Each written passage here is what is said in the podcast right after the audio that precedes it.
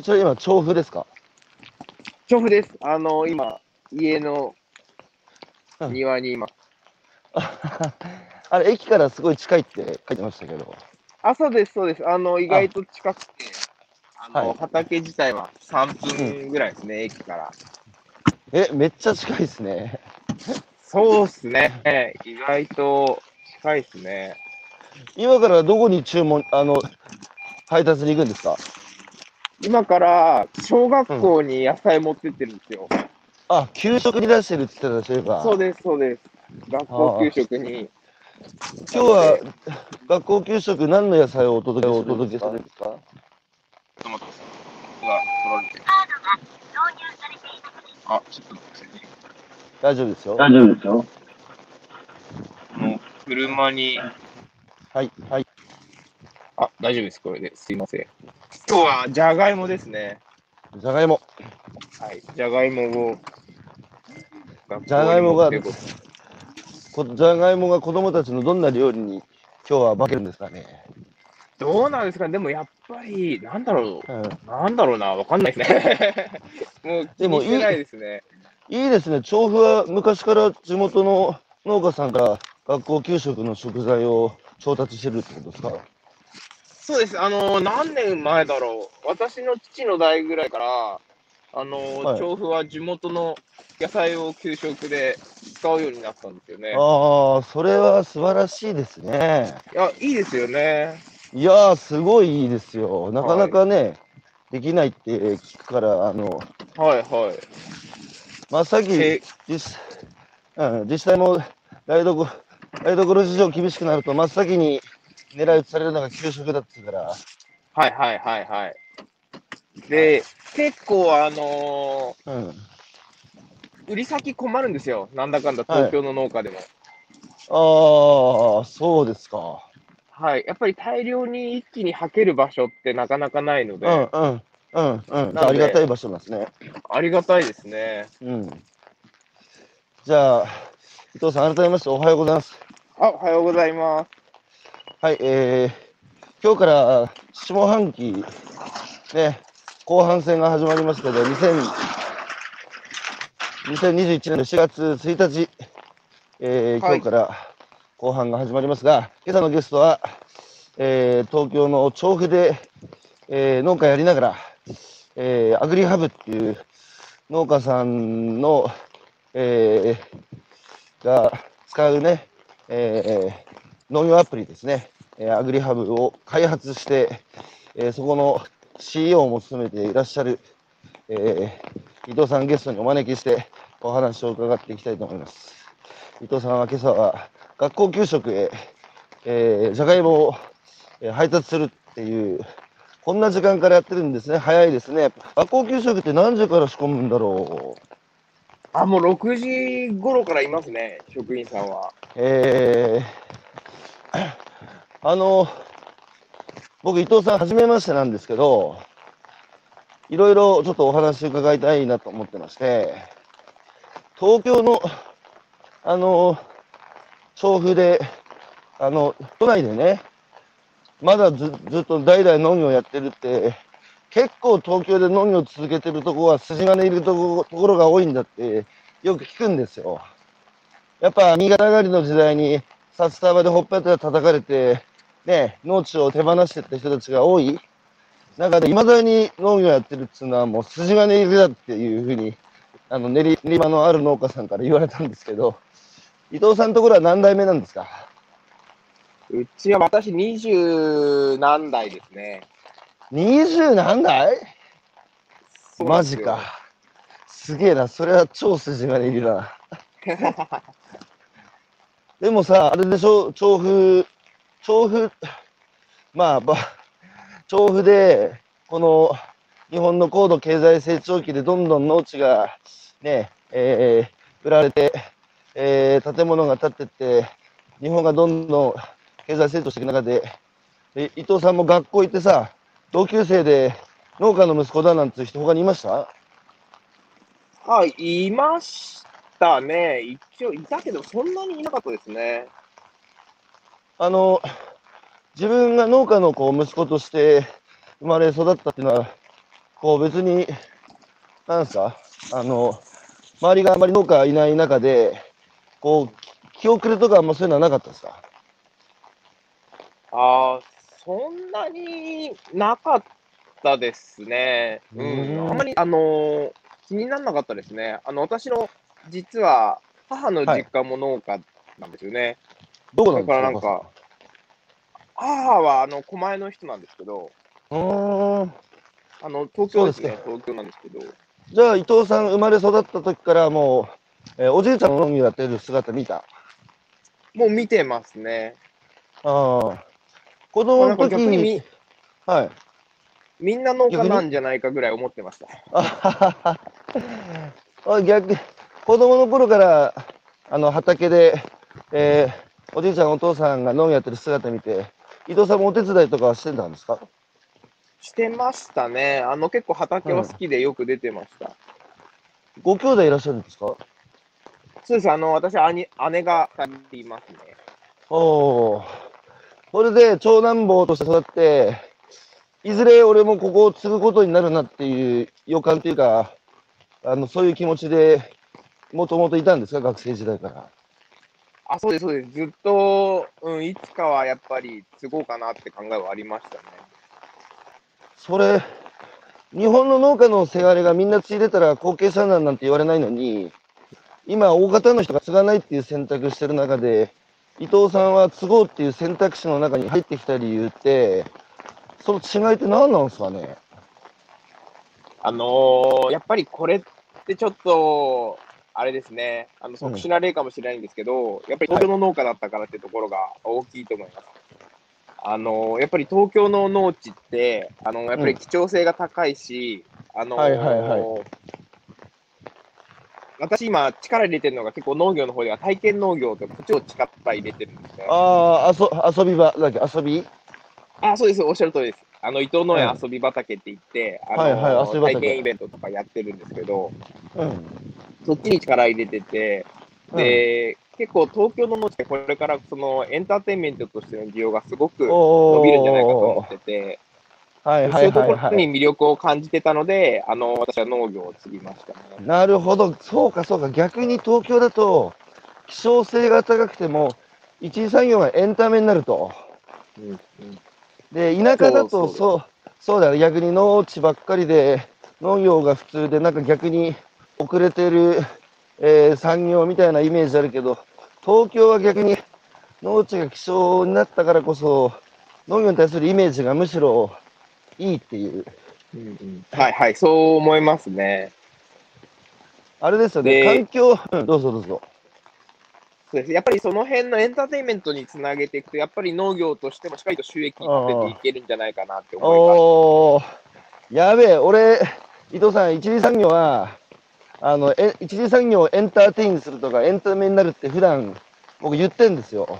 おーだけど実際にやってる人がいた、ここに。いやー、なな面ると思白い。います、本当に。うんいやー、いや、僕もね、食べ物売るだけがこれから農業じゃなくて、うんやっぱりその体験価値も含めて、今みんなリアルなあの体験にすごく飢えてると思うので、情報化社会でね。やっぱりその、情報って、情報化社会ってこう、受動的じゃないですか。誰かが発信した二次情報を受け取ってる、あの、で、そこに気づきとかもあるんだけど、発見がないんですよね、発見。自ら、その、掴み取って、掴み取る根源的な喜びみたいなものはやっぱり農業にしかないので、うんうんうんうん。で、伊藤さん、そしたら一回さ、大学、大学時代は電子工学勉強してましたよね。そうです、そうです。それはゆゆくゆく農家になるにしても、なんで最初、電子工学勉強しようと思ったんですか？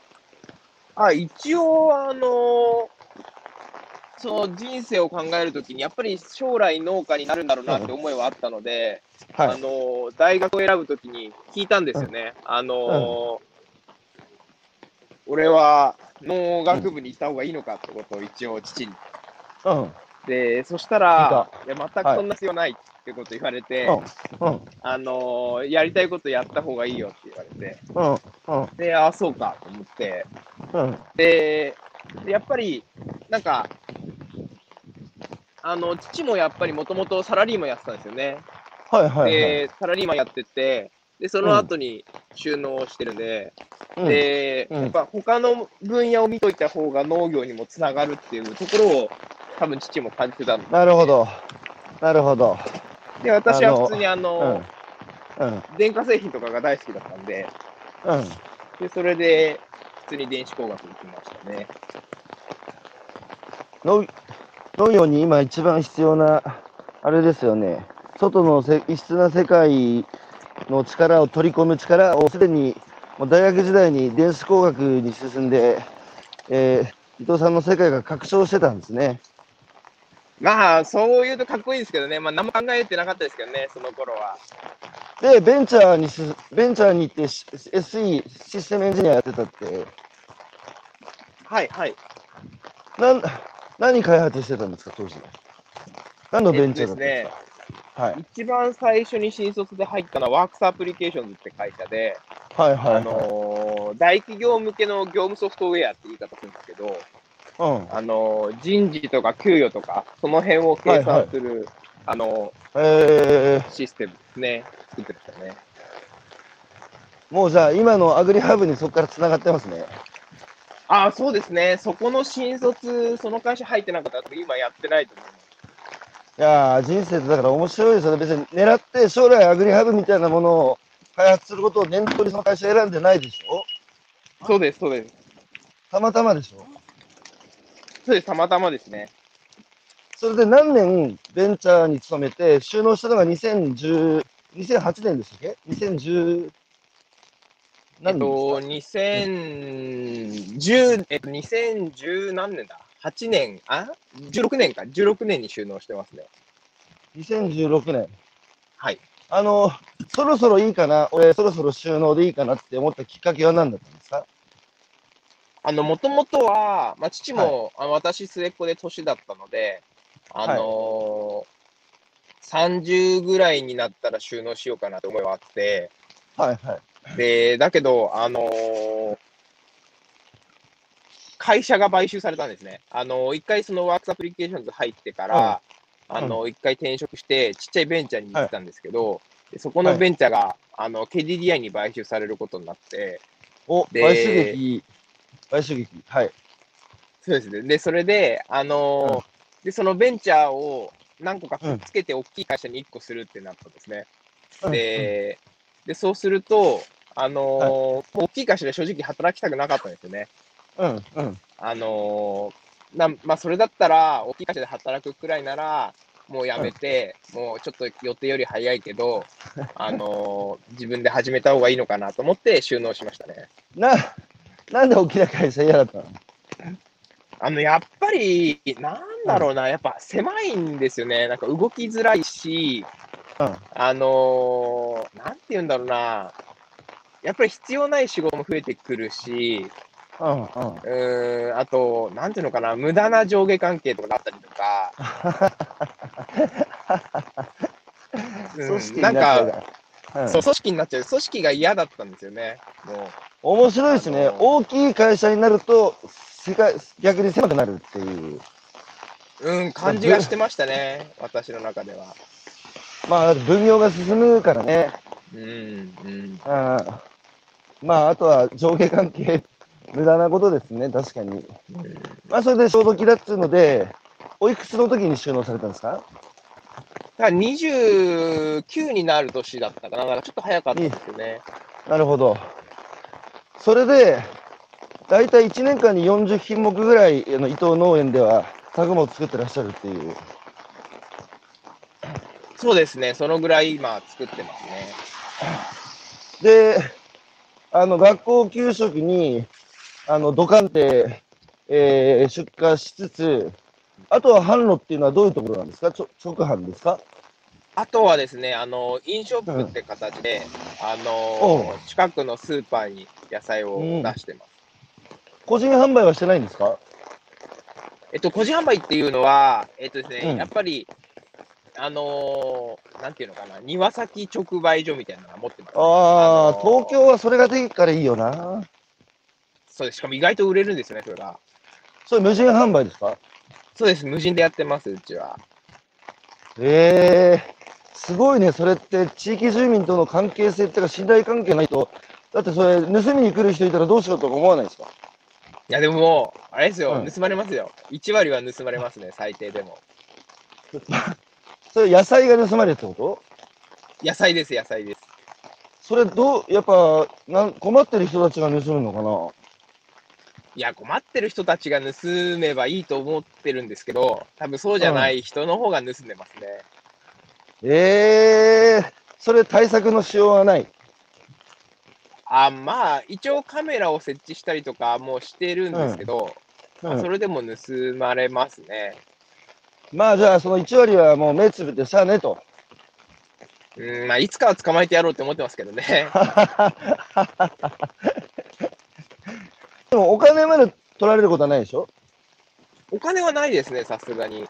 あの、昔はあったみたいですよね。あはいはいはい。やっぱ常連さんとかいいんですか？いつも伊藤園の野菜をうちでは買ってるっていう地域の方とかいらっしゃるんですか？あ、やっぱそういう方いてくださってて、しかもうちなんか、あのー気まぐれでしか出さないんですね。あのー無人売店は。あのー実は、なんていうのか、規格外の野菜が出た時だけそこに出してるので、えだけど、頻繁に見に来てくれて買ってくれたりとかしてくれてますね。ー、気まぐれ無人販売、いつ出てくるかわからない。そうです、そうです。いやー、最高ですね、その客に合わせてないところが。うん。そうですね。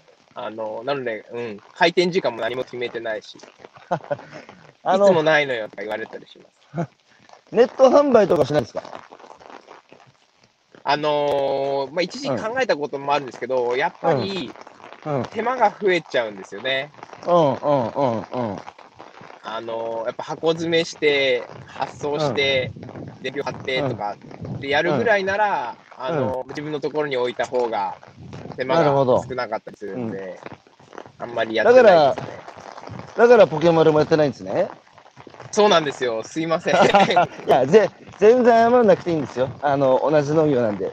だけど、一方ですごい面白いなと思うのが、その、直販、ネット直販やってる農家ですら、逆に手間で面倒だっていうその体験、ものすごくお客さんと接触する、すごい手間と工数のかかることは、むしろその遊び畑っていうのを作ってね、やってるっていうのが非常にユニークで面白いなと思ったんですけど、その遊び畑いつから始めたんですか？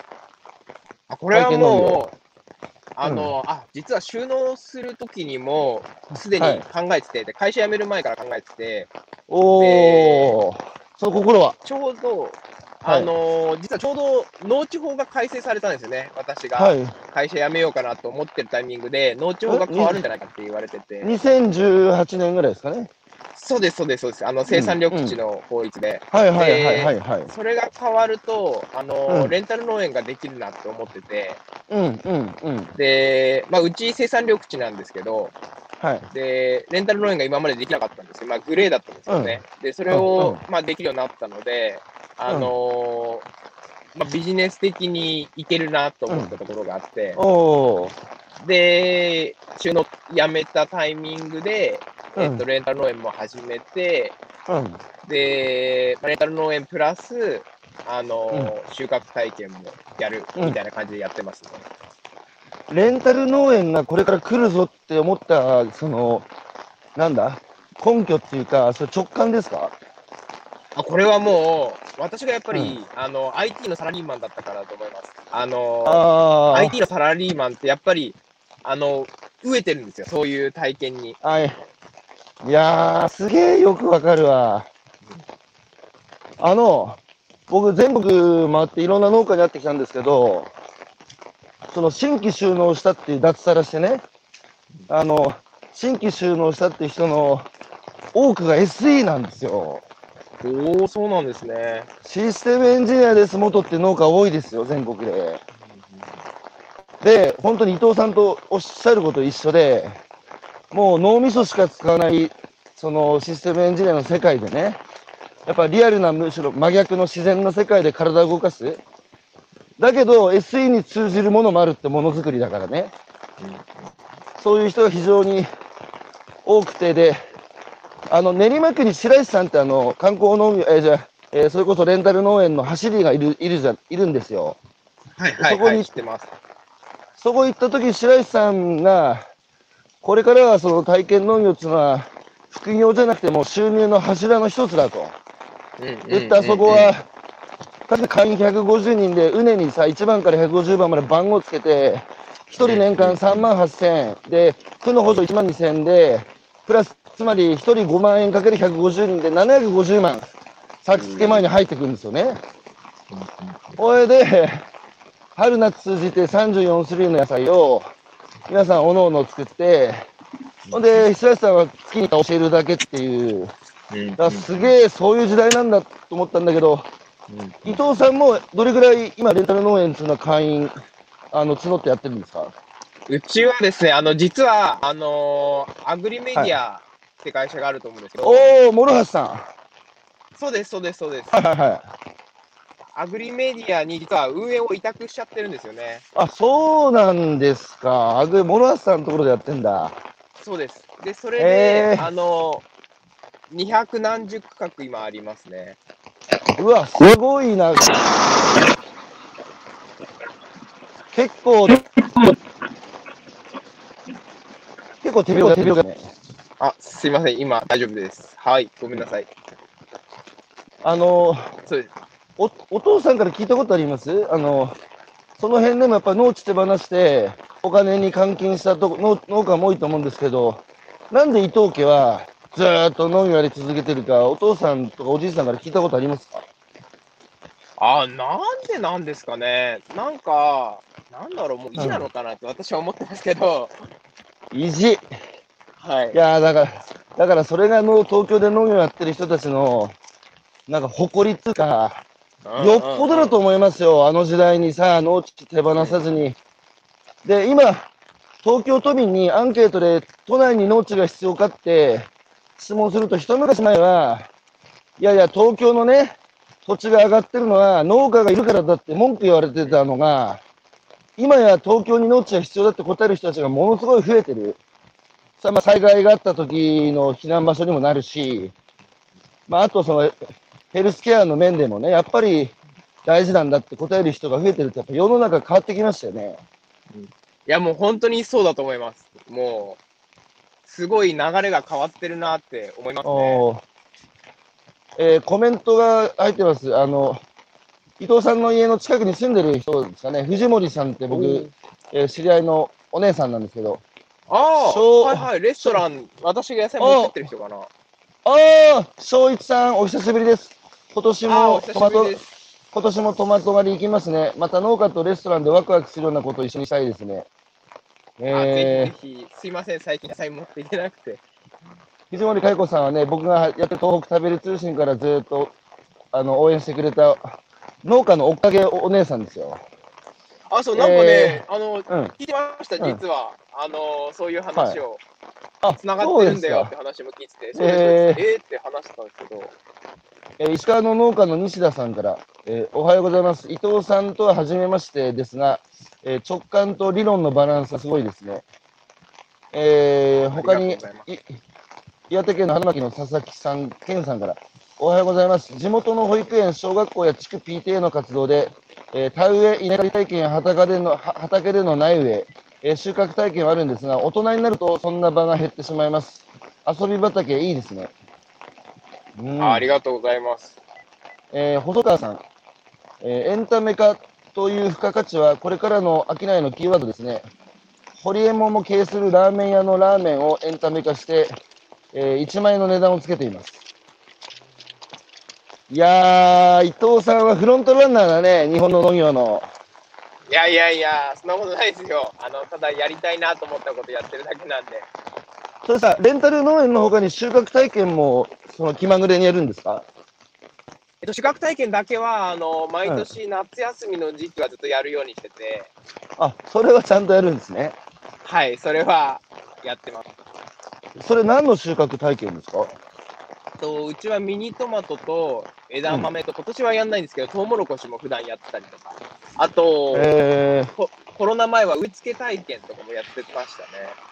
お植え付け体験に来る人って収穫まで来ます？で、そこをうちはもうセットにしちゃってて、なるほど。あのーもう植え付けの時にお金もらっちゃうんですよね。で、植え付けところに連絡するから、取りに来てくださいねってやってます。それで一人おいくらなんですか？それは意外と安くしてて、えっと、うん10本、例えばトウモロコシ10本で2500円とかですね。それを10安本くしてる理由、苗10本ですね。それ安くしてる理由は何ですか？まあ、なんだろうな。あのーまあ、とりあえず多分、うん私の、あのービジネスセンスのなさだと思います。伊藤さん、ちょっと、あなた本当正直な人だね。いやいや、一方でさ、ビジネスセンスないとか言ってきながらさ、このアグリハブっていう農業アプリ、これさ、やっぱすごいよね。農家が、農作業に精通してる農家が考えたっつうところがやっぱりすげえなと思って、あありがとうでそれ。はやっぱ、それは伊藤さんがさ、その SE の世界から農業の世界来て自分でやってる中で、あの、自分自身が感じたことで改善しなきゃいけないなってことを、まず自分自身実現して、そしたらみんなも同じところでつまずいてんだろうっていうので、それを、あの、横展開したとかスケールしたっていうことでいいんですかね？あ、もうまさにおっしゃる通りですね。しかしさ、その発想がすごいね、もうアプリ作っちゃえって思ったっていう。あ、うん、まあ、そんなにあの自分の中ではそうは思ってなくて、うんなんかすごく当たり前のことだなと思ってて、ああ、のーやっぱり収納した直後、いろんなアプリ使ったんですよね。はいはいはい。で、使うとやっぱり、あのみんな、なんでこんなに現場のこと見えてないのかなっていうのをすごく感じて、ああ、いい話だ。いい話。耳が痛い話。いえいえいえ。そう、だから、こんなに外から見ると現場って見えないんだっていうのが結構びっくりだったんですね。それでさ、農業をやりながら合間を縫って3年ぐらいかけて、えー開発したっていう話でしたっけ？えっと、大体1年半ぐらいですね。あ一年半か。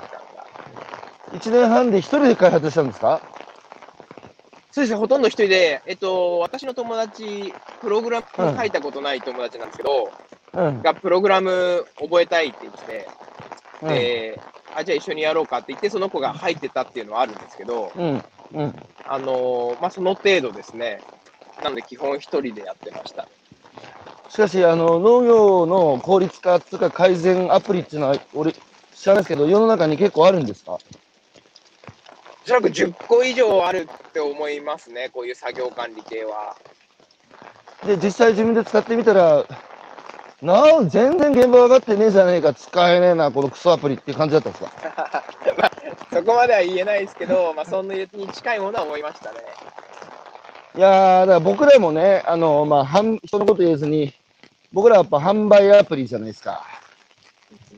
だけど、まあ、だから会社の中に農業やってる人がいるわけじゃないからね、実際に販売やってる人もいるわけじゃないので、まあ、なので日頃、こう農家さんからものすごい改善の要望が来るんですよ。うんで、それまあ一気に全部解決できないから、一つ一つまあ優先順位高いやつから潰してるんですけど、うんうんそこ難しいんですよ。どうすればいいですかね。100人いたら100人の農家さんからいろんな要望来て、全部、全部叶えられないんですけど、やっぱ、皆さん、それぞれ切実な、こうするともっと販売しやすくなるのにっていう、それどうすればいい？か、どうすればいいですか？ね。あももう私も意見は来るんですけど、うん、あのー結構大事にしてるところは、うん、うん。あのーあれですね、顧客の、うん。うん。あのーなんていうのかな、うん、えーちょっと待ってね、顧客のあ意見を聞くなっていうところを大事にしてて、顧客の意見を聞かずに、顧客の不満を聞けっていうところを大事にしてて、おー、ちょっとその、そこ、もう少し深掘ってき教えてください。顧客の意見は聞くな、不満を聞け。はい。あ、うんおはようございます。お、今配達中です。なんかリアルでいいですね。いいですか？皆さん、農家はこの時間から配達ですからね。えー日の出とともに外に出て仕事をする。えー日が暮れるとともに、えー飯食って寝る、まあ寝てるわけじゃねえのか。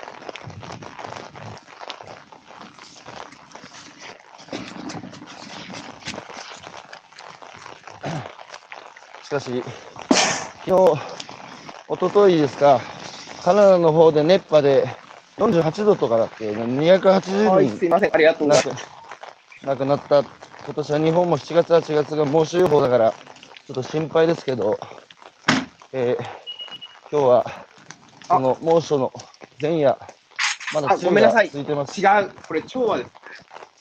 緑の子になってます。あ、ごめんなさい。全部違うわ。リアル。間違えちゃった、伊藤さん。すいません。やっぱダメですね。なんかやりながらやってると。いやー、すいませんね、本当ごめんなさいね。とんでもない、とんでもない。ごめんなさい、こっちだ。で、さっきの全部、一回戻してもらって。はい、すいません。えっと、もう一つです。すいません。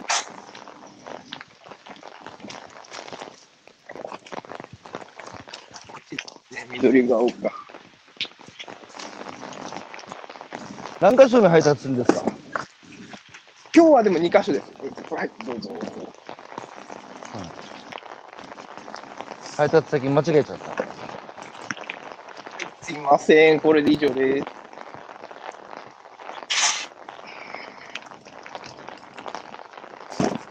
もしかして自分が出た小学校にも配達してる？いや、自分が出たとこはしてないですね。あ、そうか、それだと美しかったんだけど。はい、ありがとうございました。よしよしよし。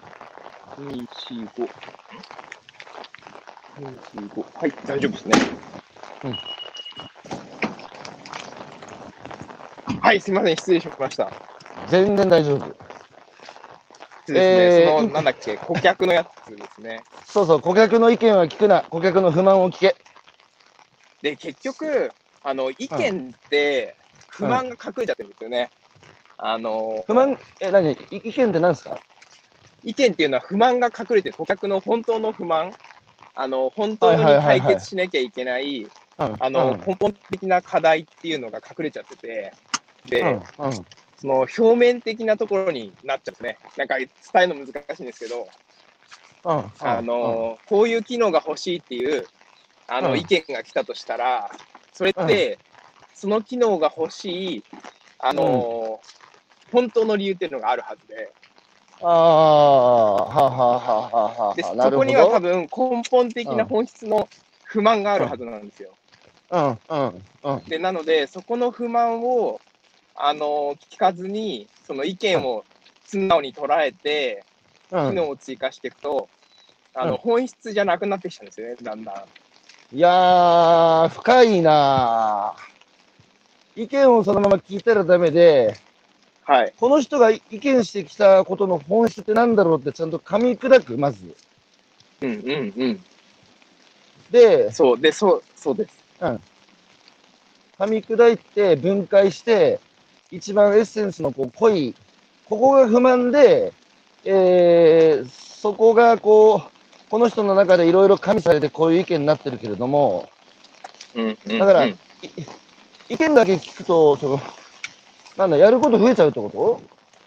あ、やること増えるし、しかも機能としても、なんていうのかな、あまり本質じゃない機能が増えるんですよね。これなんでこういうことを思うかっていうと、うん。あの、やっぱり前職の、あの、ワークスアプリケーションズってところで働いてた時にすごい感じたことで、あの、そこって大企業向けの業務ソフトを1個作って、それを3000社の大企業とかに販売するんですね。はいはい。で、そうすると3000社からそれぞれのいろんな要望が来るんですよ。ああ、だけどなるほど。来た要望を素直につけ続けた結果、どうなったかって、あのーやっぱり、なんていうのかな、本質じゃない機能ばっかが増えてて、すごく使いにくくて、設定ばっかになったりとか、うん。すごいごちゃごちゃになるんですよね。もうカオスですうん。ね、本当に。そんな状況になってて、で、それって良くないよねと思ってて、うん。で、だからやっぱり機能って本当はつけちゃいけないと思ってるんですよね、基本は。で、なるべく機能はつけない方がいいと思って、で、で、つけるとしたら、あの、本質的な、根本的な課題を解決できる機能を一つつけるっていうなるほどのをすごい意識してやってますね。それ結局さ、プロダクト開発する側の、まあ、理念っていうか思想も非常にその重要で、うんそこがないままに、あれもこれもそれも聞いてると、一体このアプリは何を提供するアプリかよくわかんなくなるっていう感じですか？はいはいはい。あ、もう本当にその通りで、やっぱり軸が、軸を作んなきゃいけないよね。あの、葉っぱばっかつけても本当にダメで、はい。軸をしっかり。伸ばして太くしないと意味がないので、じゃあ、木の幹が大事で、枝葉の話ばっかり聞いてると、もうなんかめちゃくちゃな樹形になるよって話ですね。もうもうおっしゃる通りですね。あの、ススマホが出てくる前に、日本って携帯電話の会社乱立してたじゃないですか。うんうんうん。あの時、それぞれの携帯電話会社が、顧客にどういう機能が必要ですかってみんなヒアリングしてたら、結局折りたたみ式の、折りたたみ式のほぼ同じインターフェースになってたんですよ。で、もうほとんど、ちょっとした機能の違いあるけど、みんな一緒みたいな。はいはいはいはい。それを駆逐したのが、ジョブズのこのスマホだったんですよね。うんうんうんうん。で、で、ジョブズって客の話聞かない人で有名で、はいはい。自分の主観っていうか自分の意見であれ作ったんですよ。これがうん人々にとって暮らしを変える最最大のイノベーションになるはずだっていう、その自分の意見？うんうんうん一方で日本の携帯電話会社は客観的なデータに基づいて、えープロダクトを作ってたらみんな一緒になって、ジョブズの主観に駆逐されたっていう。それにもちょっと話似てますよね。ああ、似てると思います。あのーで、そう、それすごい思ってるのは、最近、うん。あのーアプリ開発とか、うん。ウェブ開発もすでに多分データをベースに機能を考えるっていうのがすごいなんか流行りなのかなと思ってるんですね。はいはいはい。あの要はあのユーザーインタビューのデータとか、あのうん。うん AB テストやった結果とか、それって思ってて、はいはいはいはい。だけうんうん。ど絶対自分の中では、うん。絶対それじゃいい製品できないだろうって思ってて、おうおう、なんでなんで？なんか、なんていうのかな、それって、それができるなら、きっと、うん AI がすべてうんアプリの UI って作れるはずだと思うんですよね。おー、はいはいはい、面白い話になってきた。だけど、あの、うんおそれって多分絶対できなくて、やっぱり、やっぱ人の、なんていうかな、アイディアってテストから生まれないと思うんですよ。テストっていうか、その、うん市場調査からアイディアって生まれないはずで、はいはいはいはいはい。で、現場の課題を解決するのってやっぱアイディアだと思うんですよね。だからアプリでもうんうん使いやすいものってやっぱ、いいうんアイディアでいい UI だと思って。て、うんうん。でそれってやっぱり、やっぱり現場を知ってて、自分で普段使ってて、でその使っていく中での不便とかを解決するために UI が生まれてくるはずで、うん。やっぱりそれをユーザーに聞いたからといってでき出てこないし、AB テストでうん。B が良かったからって、それが B が素晴らしいものってわけではないし、うん。っていうところを感じて、あのーなのでうちはもう AB テストとかそういうユーザーインタビューっていうのはやらないようにしてますね。でもさ、そこ難しいところで、伊藤さん自身農家として、まあ現場で感じてる課題を解決するためにいろんなことを考えて、その発想してね、で、UI、UX 作っていくっていうのはわかるんですけど、うんうん伊藤さんの顧客も同じように現場持ってて農業やってる人たちじゃないですか。うんうんうんその人たちは、伊藤さんが考案したアイデアに乗って今アプリ使ってるけどうん、実際使ってみたらもっとこうした方がいいんじゃねえかっていう、もっとこうした方が現場の課題解決できるんじゃないかっていう、それも一つの当事者の意見じゃないですか、農家としての。はいはいはいはい。で、それをそうです。どなので、そこはやっぱり不満を聞くようにしてます。ああのあ、そこだから、だから不満か。はいはい。なるほど。いやー、ちょっと伊藤さん、今度さ、うちの会社来て講演してくんない？いはい、いやいや、そんな、や、マジそんなことはすげえ今でな、今の話、すげえ大事な話だから、ちょっと、みんなに聞かせたい、うちの会社の人たちに。わかりました。ありがとうございます。ちょっと頼みますよ。今度来て喋ってくださわかりました。い。はい。いやー、すげえいいべいい勉強になりました。まあでのはい。まあでもだからそれをやるためにはやっぱり現場を知ってないと絶対にできないんですね。あの現場じゃないまとアイディアなんか生まれないので、うん。だからデ難しいところだと思います。アイデアもそうだし、あと、その不満のな、え意見の中にある不満を抽出するのも、現場、わかんないとできないですよね。できないし、やろうと思うとめちゃくちゃコストかかると思います。めちゃくちゃコストかかるね。うんなるほど。じゃあ、うちの会社も実際に農業の、なんだ、直販、ネット直販やってる人が、会社の中に一人いた方がいいんですかね？えっと、そう、うんとね、えっとその理屈で、まあ、いた方がいいんですけど、そうすると、うん結局、なんていうのかな、あのーあのー私が結構感じてるのは、うん連合ゲームやるとやっぱり品質って落ちるんですよね。うんうん。あのー要は、社内に、例えばじゃあ、あのー自分で畑持って、直販をやる人を一人置いたとすると、うんうん。その人は多分不満を感じると思うんですよ。はいはいはいはで、い。不満を今度、システムにうん形にしようとすると、そこで劣化するんですよね。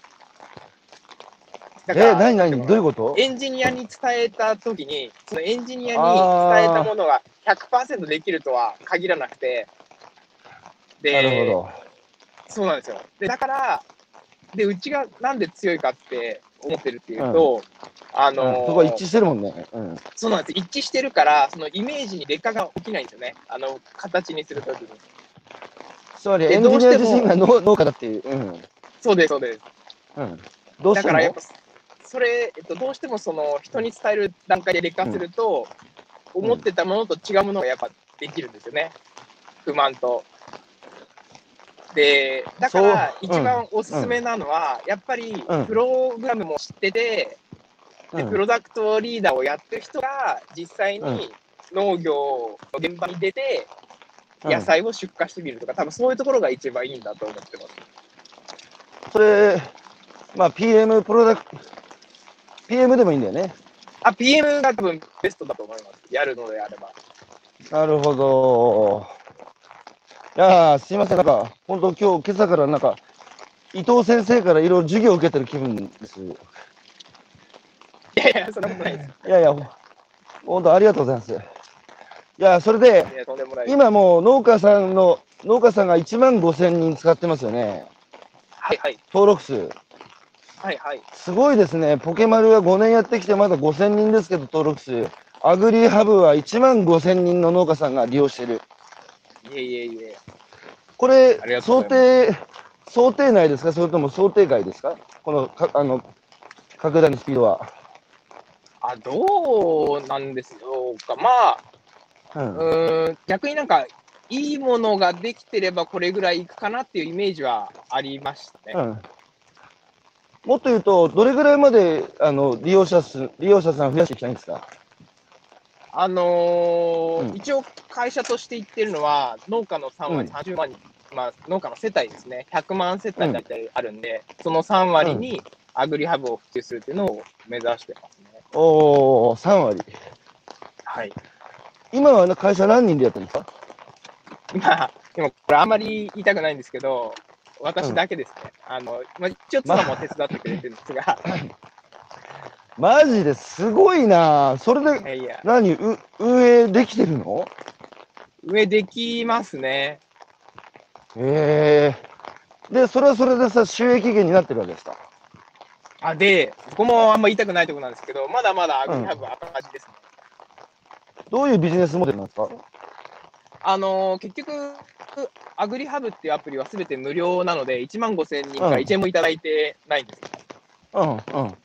で、じゃあどっからお金を取ろうとしてるかっていうと、あの実はアグリハブクラウドっていう製品がもう一つあって、ああ、最近始めたやつですね。そうです、そうです、そうです、そうです。うん、うん。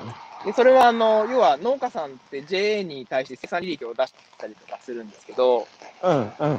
でその部分をあのアグリハブを使っていれば、あの農協に、えー農協がアグリハブクラウドを導入していれば、農協に直接あのデータを提出できますよっていう仕組みを、うんあうんの作っていて、で、そのアグリハブクラウドの部分に関しては、有料サービスという形で販売してますね。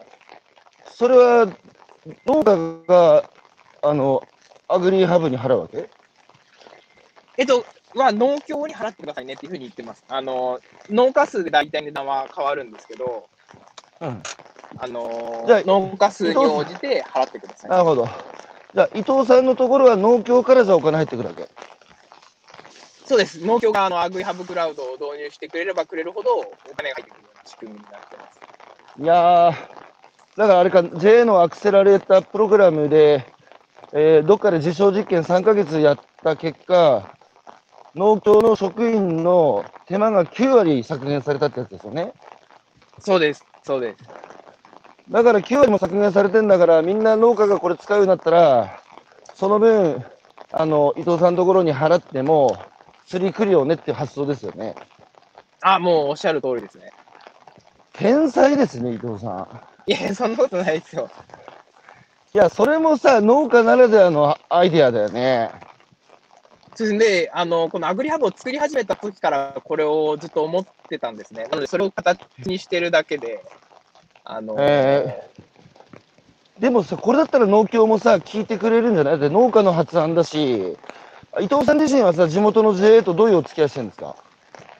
あ、で、地元の J は、あの、普通に私、あの、普通に皆さん、農家さんが接してるのと同じように J と接してて、うん。で、最近、あの、アグリハブクラウドも地元で導入していただけて、おー、なんか農協、JA の側もさ、農家自身が考えたことだっつうと、なんか受け入れやすいですよね。しかも実証実験の結果も出てるから。まあ、そうだと私も思ったんですけど、やっぱりちょっと甘かったなって思う部分はあって、どの辺が甘かったですか？あやっぱり、うんあ。れ、これって録画で再放送されるんでしたっけ？一応アーカイブは残りますよ。あ、わかりました。はい。あんまり大丈夫ないようにしないといけないけど、うん、うん。あの、はい。やっぱり J って組織はやっぱり大きな組織で、ちょっと古い組織だからうん動きが遅い部分とかがあるんはい。ですね。よくし、よく、よく知ってます。はい。そうですよね。でそうするとはいなかなか新しいものへ導入するっていうところもなかなか動きにくいところがあって、やっぱりそこの見積もりが甘かったかなと思って、やっぱりアグリハブクラウドに関しては、ちょっとやっぱ導入に苦戦してます、ねなるほど。眠れる獅子って言われてますけど、眠れる獅子はなかなか起きない。うんなかなか起きないし、やっぱり居心地がいいんだと思いますよ、寝てた方が。でもさ、JA によるでしょ？あの、改革派の組合長がいたりさ、全然やっぱ JA っつっても、ね、10, 10個の J やったら10個、10通りの J あるじゃないですか。はいはいはい。どういう、どういうところが導入進みます？逆に言うと JA さんで。あー、どういうとこが早いのかな。まあでも、うーんうん。まだかな、まだですね、そういう早いところにもアプローチできてないですね。ああ。え、あの、認知はされてるんですかね？アグリハブ。営業しなきゃいけない？営業し、えっとですね、えっと、認知っていう意味だと、えっとね、県本部レベルまでは大体今認知ができてるんですよね。だから、あの、県本部からの問い合わせはかなり来てて、あで、やっぱりそれをあ環境、環境っていう、要は地元の J ですね。地元の J にはい。落としていかなきゃいけないと思うんですけど、そこがまだまだ苦戦してますね。うん。あの、農中のね、だってそれこそ JA のアグリ、えー、アクセラレアクセラレーターか。だから農中とか全農さんは、当然アグリハブの存在知ってるだろうけど、あの、やっぱり JA もさ、JF もそうだけど、あの、全国組織を束ねてる JA と JF。だけど、地元の環境っていうのは、豪族、豪族みたいなもんだから、なかなかこうグリップ効かないっていうのが難しいところですよ、JA さんと JF さんの。そうなんです。私もそれラレーター入って初めて知りました。はい。幕末の江戸幕府が右向け右っつってもなんか、薩摩藩とか長州藩がうるせえなっていう感じで、高速だから、環境は。そこね、だかはいら、そこはそうか、伊藤さんも上の、えー全農とか農中さんにしか理解してもらえれば、これがバッと全国の環境にまで、えー降りてって広がるかなっていうイメージはあったけど、そこはちょっと甘かったって感じですか。甘かったですね、そこは完全に。でもさ、これ広がったらこれだけで飯食っていけんだよ。そうかもしれないですね。うん。え、どういうビジョンを描いてるんですか伊藤さん自身は？あ、でも私は農業をやめる気はないですね。あのー農業、うん。ずっとやると思います。それはやっぱ農業は儲かる儲からない以前に好き。つか、まあずっと二十何代続けてきたものだからやる。そして消費者が今これから体験も求めてるから、必要な、求められてることをやることに生きがいも感じるみたいな感じですか？あ、そうです。あのー多分農業を好きかって言われると、私は怪しい部分が実はあると思うんですよ。あのーいや、本当に好きな人を見てると、いや、勝てないなって思いますね。本当正直な人ですね、伊藤さ いやいやいや。ん。うん。で？でだけど、やっぱり農地っていうのは残した方がいいと思ってるし、うん、うん。で、かつこれからあのそのエンターテインメントっていう農業の未来にすごいあの、可能性を感じてるんですよね。うん、うん。なので、やっぱりそっちの部分でずっと農業は続けていくと思います。ああ。あの、今、可処分時間の奪い合いしてるじゃないですか。はいはい。で、僕、僕、満員電車で乗ると、人の携帯電話ばっかり盗み見してるんですよ。うーん。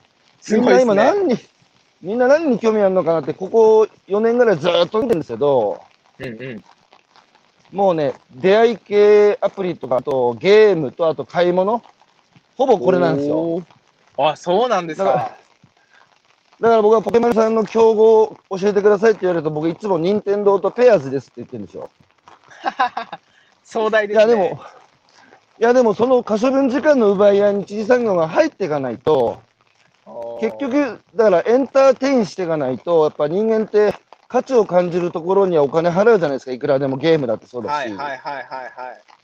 だから単純に食べ物を売るっていうことだけにとどまっていたんでは、もうこれ以上農業の価値上げていくのって、これだけだって食べ物溢れてって難しいと思うんですよ。ああ、面白い発想ですね。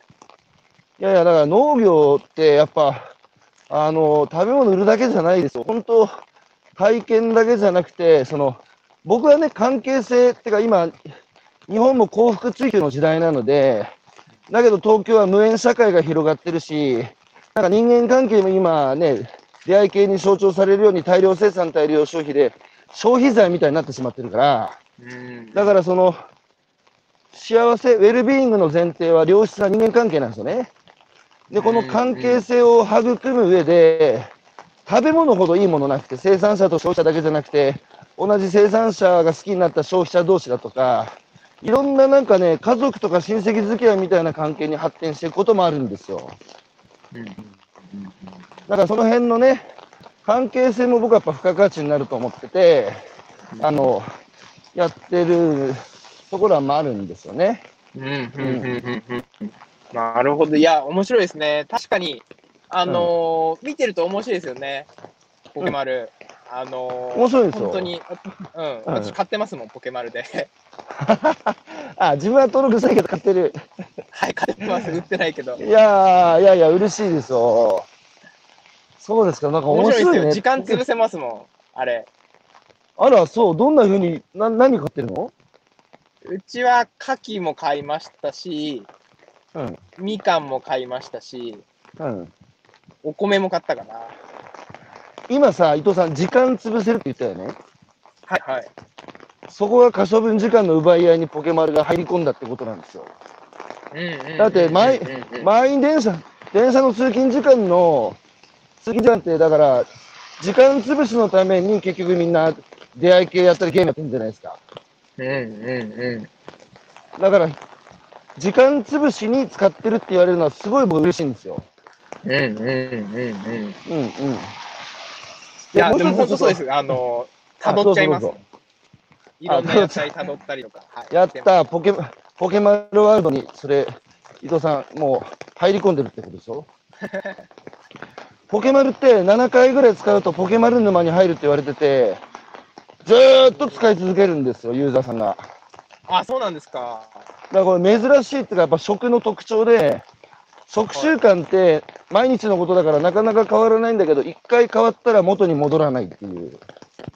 はあ、それはすごいですね。そうなんです。そこがね、ゆそこがユニークで、1割ぐらいの人はずーっと使ってるんですよね。ああ、それはすごい。うん。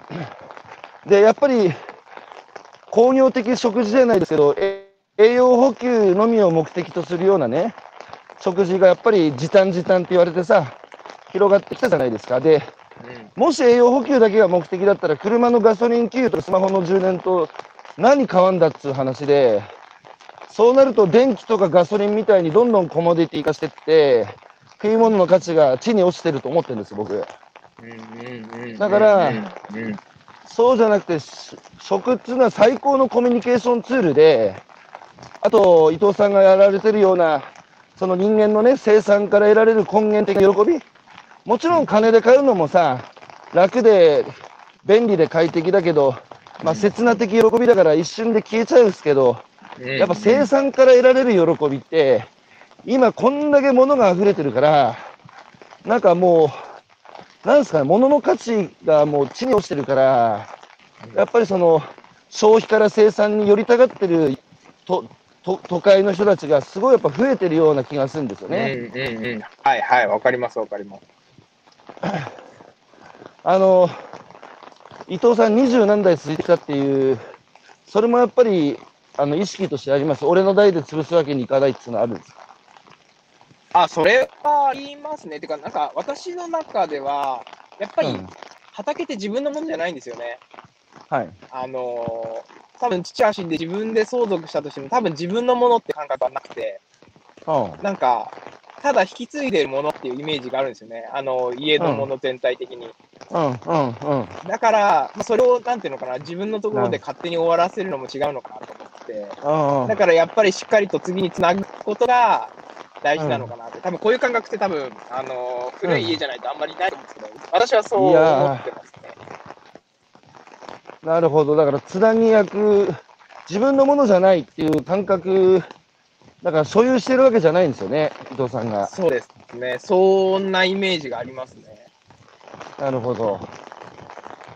それは今多くの人たちの中で失われてた、その古とのつながりっていうのをなかなかもう感じられない世の中ですけど、二十何代続いてたら、伊藤さんで辞めちゃったら、伊藤さんあの世に行ったら先祖みんなからお前何やってんだって怒られちゃうからね。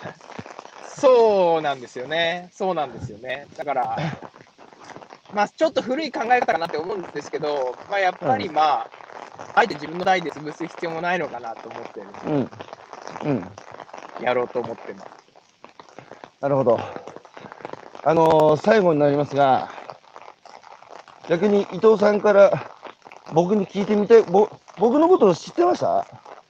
あもちろんですよ。あのーずっと当初からはい来てます。あの藤森さんにも聞いてましたし、どんな男だと思ってました？なんか、いや、自由そうだなってイメージでした、正直だと。あのーあ、すごいなっていう、なんかこんだけやりたいことをうん。進めてって、ここまでうん、あのー事業も大きくできるし、あのーあれ、東北の食べる通信でしたっけ？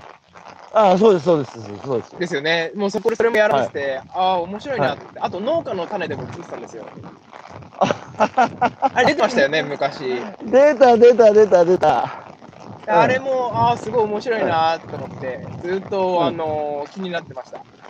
実際に会って話、まあ実際に今会ってるわけじゃないですけど、実際にこうやって1時間話してみて、最初のイメージと合ってますか？ずれてましたか？ああ、えっと、はイメージとしてはもっと、なんていうのかな、はいもっとあのーはいなんていうのかな、あのよくあるベンチャー寄りのはい傲慢な方なのかなってイメージでした。すいません、正直なところ。でだけど、そん全然そんなことないなと思って、あの人としてすごいいい人だなっていうのを感じてます、今。いやー、いるいる、なんか傲慢なやつ、本当。はい。結構多いですよね、スタートアップの社長は。いやいやいや、僕はもう46歳のおっさんだから、もう大変ですよ、スタートアップのイベントとか行くと T シャツ着て横文字ずらずら並べる20代の中でも気遅れしちゃって、もうすぐ会場から僕出ちゃうから。でも分かります、私も苦手なんですよ。僕だって伊藤さん、僕岩手の花巻のあの田舎、田舎侍だからね、これから仲良くしてくださいよ。あぜひぜひ、あのもう一度、あの今度あの、はいしっかりお話しさせてください。はい。で、絶対約束したから、うちの会社でから喋ってくださいね。わかりました、行きます。はい。えー、小谷あゆみさんからコメントあってる伊藤さん、アグラボでお会いしました。えー東京農業の多面的な価値は、食の枠から飛び出して、えー快楽やヘルシーを提供する産業。ポケマルは時間潰しの楽しいゲーム。いやー、あ、小谷さんありがとうございます。お世話になってます。あ、そうですか。僕もね、ちょっとこの、ああの僕も結構環境を含めいろいろ全国の農業者さんとお付き合いあるので、ちょっとこのアグリハブの話はあちこちでしていいですか？あ、もうぜひお願いします。もうすごい助かります、そんなの。僕ね、眠れる獅子の尻尾に引きつけるのは大好きで得意なんですよ。ああ、もう、やっぱりそういう方が社長に向いてんだなって本当に思います、心から。苦手なんですよ、そういうの。あ、じゃあそこ役割分担で任せてください。ありがとうございます。はい。あのということで、すいません。朝から本当に配達のお忙しいところ、1時間お付き合いいただいてありがとうございました。はい、こちらこそありがとうございました。楽しかったです。はい、えー、僕も本当に、いやー、いい1時間でした。あの、次またお会いできるの楽しみにしてます。はい、こちらこそよろしくお願いします。はい、お聞きいただいて皆さんも、ね、えー今年2021年後半今日から始まりましたが、えー、頑張りましょう。良い一日をお過ごしください。伊藤さん、じゃあまたね、どうも。はい、ありがとうございました。またお願いします。はい、失礼します。どうもありがとうございましたじゃあ。失礼いた